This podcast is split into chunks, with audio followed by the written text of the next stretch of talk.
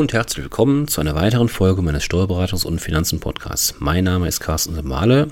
Ich bin Steuerberater und habe eine Kanzlei in Aachen. Ja, bevor es mit den weiteren Steuertipps zum Jahresende losgeht, eine kurze persönliche Anmerkung. Mir ist aufgefallen, natürlich ist mir aufgefallen, dass die letzten Folgen von der Tonqualität nicht besonders optimal waren. So möchte ich es mal ausdrücken. Ich habe lange gerätselt, woran das lag, aber offensichtlich habe ich jetzt die, den, das Knöpfchen in dem Programm, in dem die Podcasts aufgenommen werden, gefunden und habe es umgestellt. Ich hoffe also, dass die Qualität nun wieder besser läuft. Ich bitte, die schlechte Tonqualität der vergangenen Folgen zu entschuldigen. Ja, mein erstes Thema für heute betrifft das sogenannte Geldwäschegesetz. Haben Sie schon geprüft, ob Sie Ihren Verpflichtungen nach dem sogenannten Geldwäschegesetz, kurz GWG, nachgekommen sind? Und sind die wirtschaftlich Berechtigten Ihres Unternehmens im Transparenzregister eingetragen? Seit Oktober 2017 sind grundsätzlich alle Gesellschaften, das sind äh, insbesondere die GmbH, die AG, eingetragene Vereine, Genossenschaften, Stiftungen, etc. verpflichtet, ihre wirtschaftlich Berechtigten ins sogenannte Transparenzregister einzutragen. Nun betreuen auch wir einige Praxen, äh, ich denke da an MVZ oder an Pflege GmbHs, die eben, ja, wie ich gerade schon sagte, ihre, ihren Betrieb in Form einer GmbH führen. Also ganz ausgeschlossen ist dieses Thema nicht. Wer gegen diese Eintragungspflicht oder andere Pflichten des GWG verstößt, muss mit empfindlichen Bußgeldern rechnen. In diesem Jahr wurden die Regelungen des GWG erneut verschärft. Bestandskräftige Bußgeldentscheidungen werden auch im Internet veröffentlicht. Das kann sich äußerst negativ auf das Image eines betroffenen Unternehmens auswirken und erhebliche Konsequenzen für den Geschäftsverkehr mit sich bringen. Lassen Sie es nicht so weit kommen, sondern holen Sie die Mitteilung der wirtschaftlich Berechtigten noch in diesem Jahr 2020 im besten Fall nach. Ja, der nächste Tipp, jetzt geht es wieder um steuerliche Themen, ähm, betrifft das Thema Spenden und Steuern sparen. Sie möchten in diesem Jahr noch etwas für wohltätige oder gemeinnützige Zwecke spenden. Damit helfen sich nicht nur. Sie können Ihre Spenden auch steuerlich als Sonderausgaben abziehen. Abziehbar sind bis zu 20 Prozent des Gesamtbetrags ihrer Einkünfte. Auch wenn sie zum Beispiel politisch engagiert sind und einer Partei im Sinne des Parteiengesetzes unterstützen, können sie Steuern sparen. 50 Prozent der Aufwendung, maximal allerdings 825 Euro, können direkt von der Einkommensteuer abgezogen werden. Von den verbleibenden Aufwendungen können noch 1650 als Sonderausgaben abgezogen werden.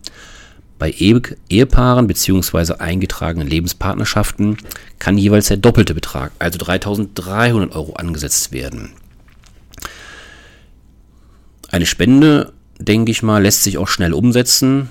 Das heißt, ähm, dafür ist keine große Vorbereitungszeit notwendig. Also an dieser Stelle ein kurzfristig umsetzbarer Tipp.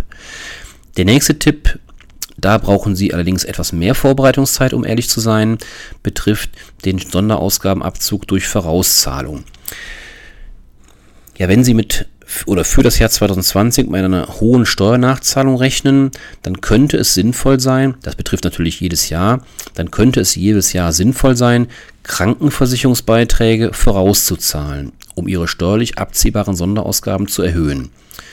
Fragen Sie Ihre Krankenversicherung, ob Sie Krankenversicherungsbeiträge maximal aktuelle Rechtslage für die nächsten drei Jahre noch in diesem Jahr 2020 vorauszahlen können. Steuerlich ist diese Gestaltung durchaus zulässig. Das heißt, wenn Sie es noch schaffen würden, zeitlich das dieses Jahr umzusetzen, könnte das auch dieses Jahr noch Ihre Steuerlast deutlich mindern. Ansonsten gilt das natürlich nach jetziger Rechtslage hatte ich eben schon gesagt, für jedes Jahr. Das heißt, wenn die Zeit jetzt doch zu knapp sein sollte, können Sie das natürlich nächstes Jahr genauso machen. Die Beiträge zur Basiskrankenversicherung sind in diesem Jahr komplett abziehbar, wenn Sie dieses Modell dieses Jahr noch umsetzen, neben den Beiträgen für 2020 auch die für 2021, 2022 und 2023, wenn Sie für drei Jahre vorauszahlen. Durch die vorgezogene Beitragszahlung können Sie dann in den nächsten Jahren andere Vorsorgeaufwendungen, wie zum Beispiel Beiträge zu privaten Haftpflicht- und Unfallversicherungen oder zusätzliche Kranken- und Pflegeversicherungen, eine Zahnzusatzversicherung zum Beispiel, Auslandskrankenversicherung, bis zur Höhe von 2.800 Euro bei Unternehmern bzw. 1.900 Euro bei Nichtunternehmen steuerlich geltend machen.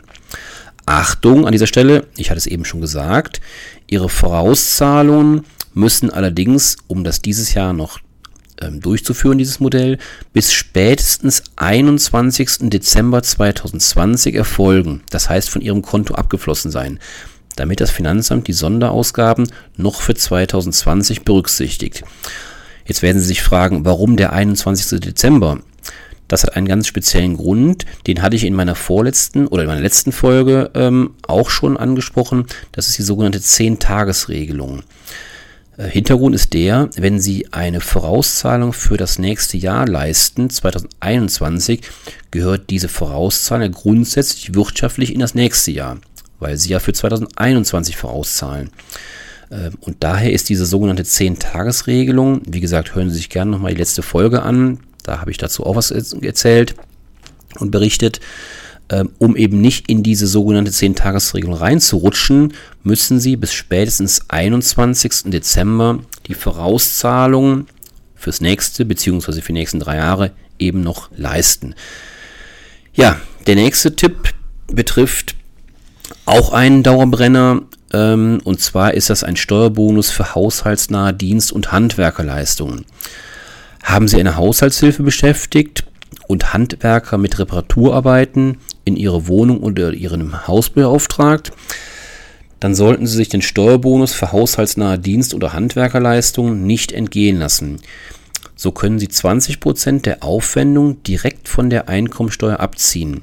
Damit lassen sich Einkommensteuern von bis zu 5.710 Euro sparen.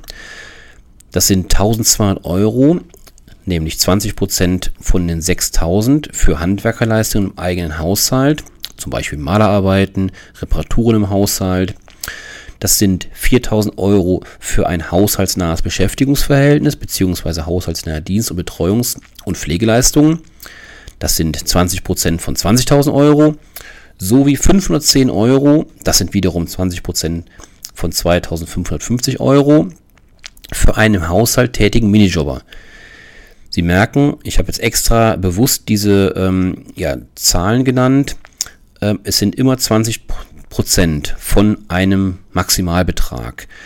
Dieser Maximalbetrag ähm, ist halt unterschiedlich, je nachdem, was Sie für Leistungen erbringen. Denken Sie bitte auch unbedingt an die Betriebskostenabrechnung für Ihre Wohnung, auch bei Wohnungseigentum im Übrigen. Auch darin werden Sie Aufwendungen für haushaltsnahe Handwerker und Dienstleistungen finden. Lassen Sie sich diese von Ihrem Vermieter im Vermietungsfall bescheinigen und schöpfen Sie so die Boni optimal aus. Sie benötigen lediglich eine Rechnung und eine unbare Zahlung in diesem Jahr. Ähm, das Unbare ist auch wichtig, das heißt, bitte nicht bar dem Handwerker in die Hand drücken, sondern immer per Banküberweisung. Vielleicht ist es aber auch sinnvoll und möglich, Zahlungen in das nächste Jahr zu verschieben. Prüfen Sie, was für Sie die größte Steuerersparnis bringt. Warum ist das wichtig? Weil es kann ja sein, dass Sie die Höchstgrenze, die ich eben nannte, also beispielsweise ähm, die Lohnkosten an Handwerker, weil sie vielleicht im Sommer schon eine größere Reparatur hatten, schon ausgeschöpft haben. Und jetzt steht die nächste Reparatur an. Das würde dieses Jahr verpuffen, steuerlich verpuffen. Ähm, und dann könnte es ja sinnvoll sein, dass sie die Zahlung des Handwerkers erst im nächsten Jahr vollziehen.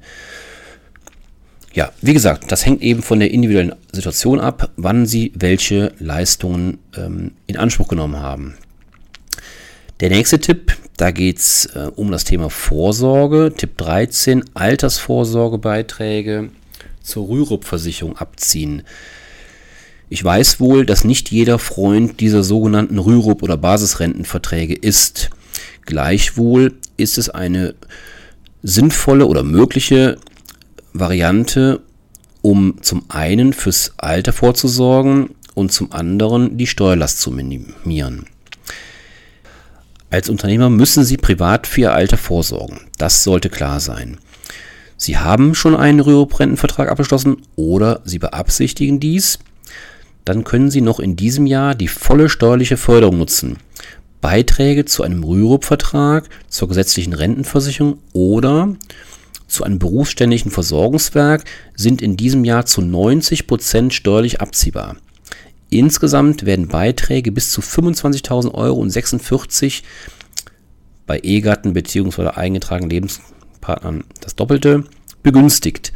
Als Sonderausgaben wirken sich damit bis zu 22.541 Euro, das sind diese 90 Prozent der besagten Grenzen dort gerade eben, steuerlich aus. Bei Ehegatten, wie gesagt, jeweils verdoppelt. Wenn Sie beispielsweise in diesem Jahr noch 5000 Euro in einen Rürup-Vertrag einzahlen, können Sie bei einem Steuersatz von 40% fast 1900 Euro Steuern sparen. Also Sie sehen, das kann sich durchaus lohnen und das zählt zu den Varianten, die in der Regel erst zum Ende des Jahres relevant werden, weil Sie dann ja erst wissen, wie viel Luft Sie für diese Beitragszahlungen noch haben. Ja, Tipp 14, der nächste Tipp betrifft wieder das Thema ähm, Altersvorsorge. Dieses Mal das Pendant zu Rürup ist Riester. Unternehmer erhalten keine Riester-Förderung. Das ist aber nur die halbe Wahrheit. Selbstständige sind mittelbar Riester begünstigt, wenn sie verheiratet sind und ihr Partner rentenversicherungspflichtig beschäftigt oder Beamter ist. Schon ein Minijob mit einem Eigenanteil von 3,6% Rentenversicherungsbeiträgen reicht dafür aus. Dann können auch Unternehmerpartner mit einem privaten Riester-Vertrag eine Altersvorsorgezulage erhalten. Jeder Riester-Sparer kann für seinen Vertrag maximal eine Zulage in Höhe von 175 Euro erhalten. Für jedes Kind gibt es zusätzlich 300 Euro. Allerdings 185 Euro nur für vor 2008 geborene Kinder. Um die vollen Zulagen zu erhalten, ist ein Eigenanteil in Höhe von 4% des Vorjahres Bruttoarbeitsentgelts des Arbeitnehmer Ehegatten zu zahlen.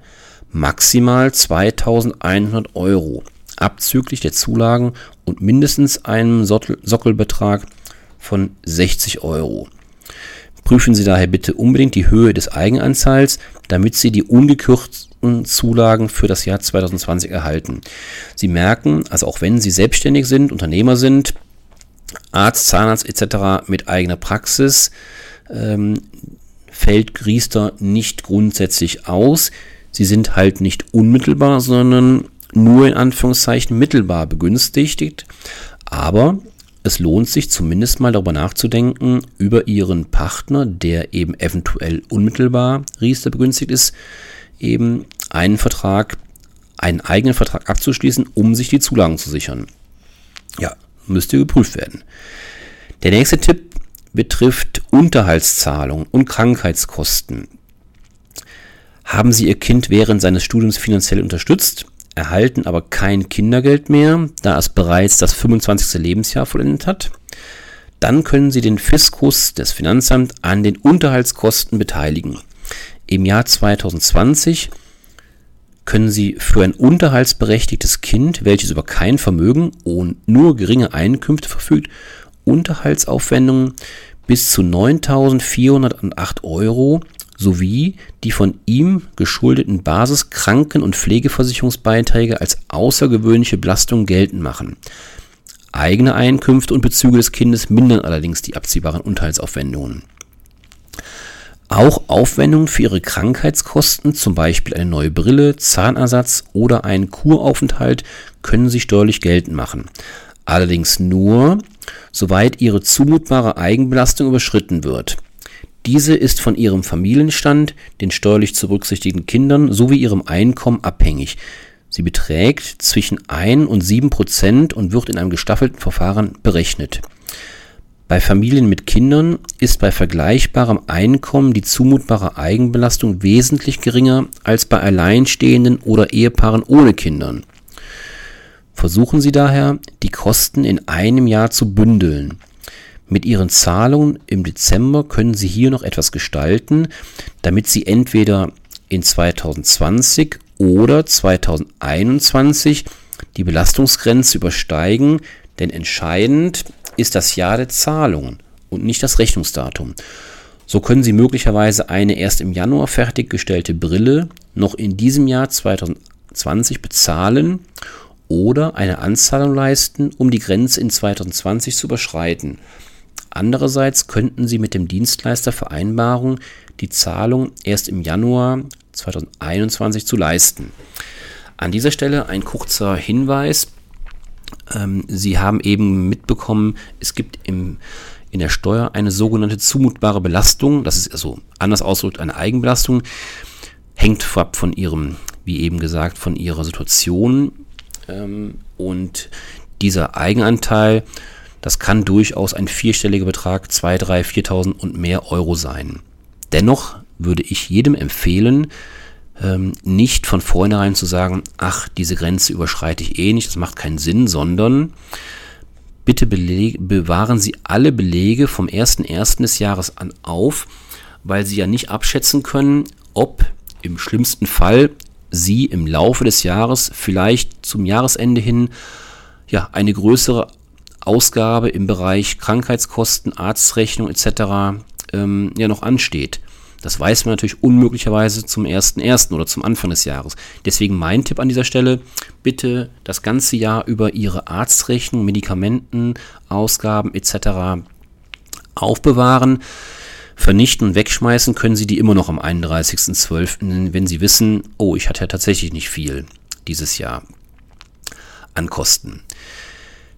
Ja, die nächsten drei Tipps sind ähm, ja noch wichtige Termine, die Sie ähm, im Fall des Falles, nicht alles trifft auf jeden zu, aber das werden Sie gleich merken, die sollten Sie einhalten, die Termine. Das erste ist Verlustbescheinigung für Kapitaleinkünfte. Das Zinsniveau ist nach wie vor nahe Null. Renditechancen verspricht allein der Aktienmarkt. Doch das bedeutet gleichermaßen Chancen und Risiken und so mancher hat in Aktien und Fonds investiert und sich dabei an der Börse verzockt. Dann können Sie die Verluste zwar nicht mit Ihren übrigen Einkünften verrechnen, aber mit erzielten Aktiengewinnen.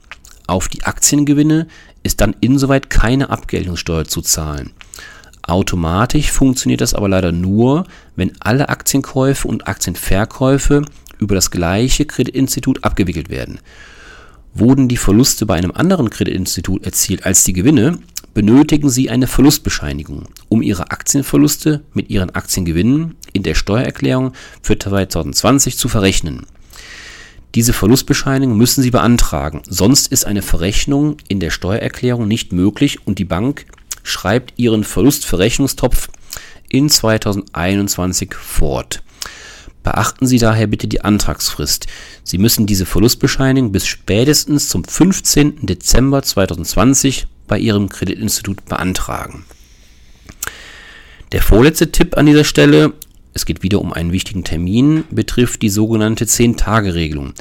Die habe ich in dieser und der letzten Folge bereits aufgegriffen, in diesem Zusammenhang nochmal in einem etwas anderen ähm, ja, Lichte durchleuchtet. Auch für Ihre abziehbaren Sonderausgaben ist die 10-Tage-Regelung zu beachten. Sie wollen die 10-Tage-Regelung für sich optimal ausnutzen, dann müssen Sie darauf achten, dass Aufwendungen für 2020 vor dem 22. Dezember abgeflossen sind. Das gilt beispielsweise auch für das Vorauszahlen von Krankenversicherungsbeitragen. Sie erinnern sich, das war einer der anderen Punkte, die ich schon angesprochen hatte und den damit verbundenen Sonderausgabenabzug, denn die Krankenversicherungsbeiträge zählen zu regelmäßig wiederkehrenden Aufwendungen. Bei den 10 Tagen spielt es auch keine Rolle, was für ein Wochentag ist. Selbst wenn der 22. Dezember auf einen Samstag oder Sonntag fällt, gibt es keinen Aufschub. Dann sollten die Zahlungen spätestens am Freitag zuvor vom Konto abgeflossen sein. Ja, mein letzter Tipp es geht wieder um einen wichtigen Termin, betrifft, um ehrlich zu sein, nicht die meisten meiner Zuhörer, aber es betrifft einige und das ist ganz entscheidend. Es betrifft die sogenannte Offenlegungsfrist. Wenn Sie Ihre Praxis, Ihr Unternehmen in der Rechtsform einer GmbH betreiben, dann dürfen Sie bitte die Frist für die Offenlegung bzw. Hinterlegung Ihres Jahresabschlusses nicht vergessen. Jahresabschlüsse müssen unverzüglich, nachdem sie den Gesellschaftern vorgelegt wurden, spätestens innerhalb von zwölf Monaten nach dem Abschlussstichtag beim elektronischen Bundesanzeiger eingereicht werden. Entspricht das Geschäftsjahr dem Kalenderjahr, wie es bei den meisten Unternehmen üblich ist, dann muss der Jahresabschluss für das Jahr 2019 spätestens bis zum 31. Dezember 2020 eingereicht werden. Diese Frist kann nicht verlängert werden. Wer verspätet einreicht, muss mit Sanktionen rechnen. Ob es Corona-bedingt in diesem Jahr ausnahmsweise eine Schonfrist geben wird, ist derzeit noch unklar. Sie sollten sich daher bitte nicht darauf verlassen. Das heißt also wichtig an meine Zuhörer, beispielsweise die ihre Praxis im Rahmen eines MVZs führen oder einen Pflegebetrieb im Rahmen oder in Form einer GmbH, an diejenigen Zuhörer richtet sich dieser letzte Tipp und Hinweis. Ja, das waren in den letzten beiden Folgen insgesamt ähm, 18 Tipps und Hinweise. Wenn Sie Fragen haben, Unklarheiten entstanden sind, dann sprechen Sie mich gerne an. Ich helfe Ihnen gerne und ähm, freue mich auf Ihr Feedback. Ansonsten, wenn alles klar ist, wünsche ich Ihnen alles Gute, eine schöne Vorweihnachtszeit und bis zum nächsten Mal. Tschüss.